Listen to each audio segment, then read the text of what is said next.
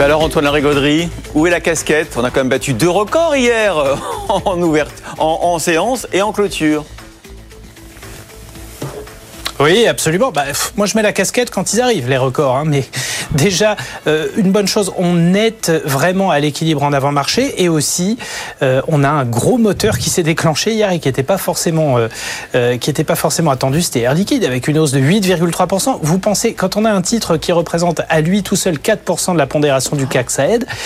Et autant, vous avez des entreprises qui publient de bons résultats ou même des résultats spectaculaires.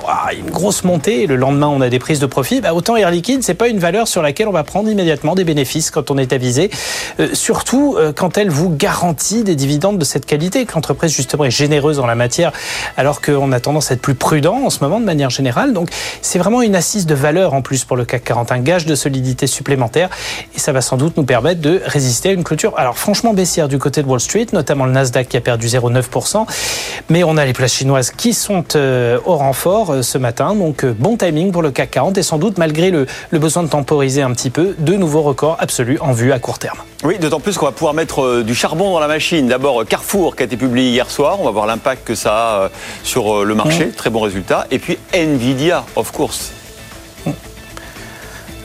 Et eh oui, dans deux secteurs totalement différents. Mais effectivement, Carrefour, a priori, devrait être bien accueilli. Franchement, pour un secteur de la distribution qui a beaucoup de mal à créer de la valeur en ce moment, ben, Carrefour s'en sera très très bien sorti sur l'année 2023. Alors avec des charges, avec des effets prix, notamment sur le carburant. Mais quand même un bénéfice net en croissance de 23% sur un an à 1,7 milliard, ça a de quoi réjouir. C'est mieux qu'attendu.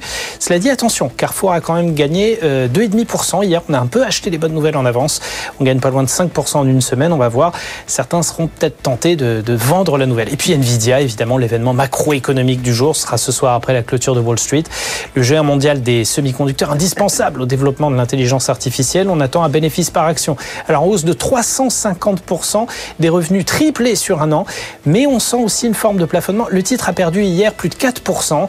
Plus mauvaise séance en 4 mois. 78 milliards de capitalisation perdue. C'est le pire jour de l'histoire d'Nvidia en la matière. Déjà des attentes de marché très très hautes sur les résultats. Et puis Microsoft qui parle de développer des cartes graphiques lui-même pour s'affranchir de la dépendance. Le, fondateur de ChatGPT qui veut lever des fonds sans SoftBank aussi. On est peut-être à un tournant de l'histoire sur un très très long terme.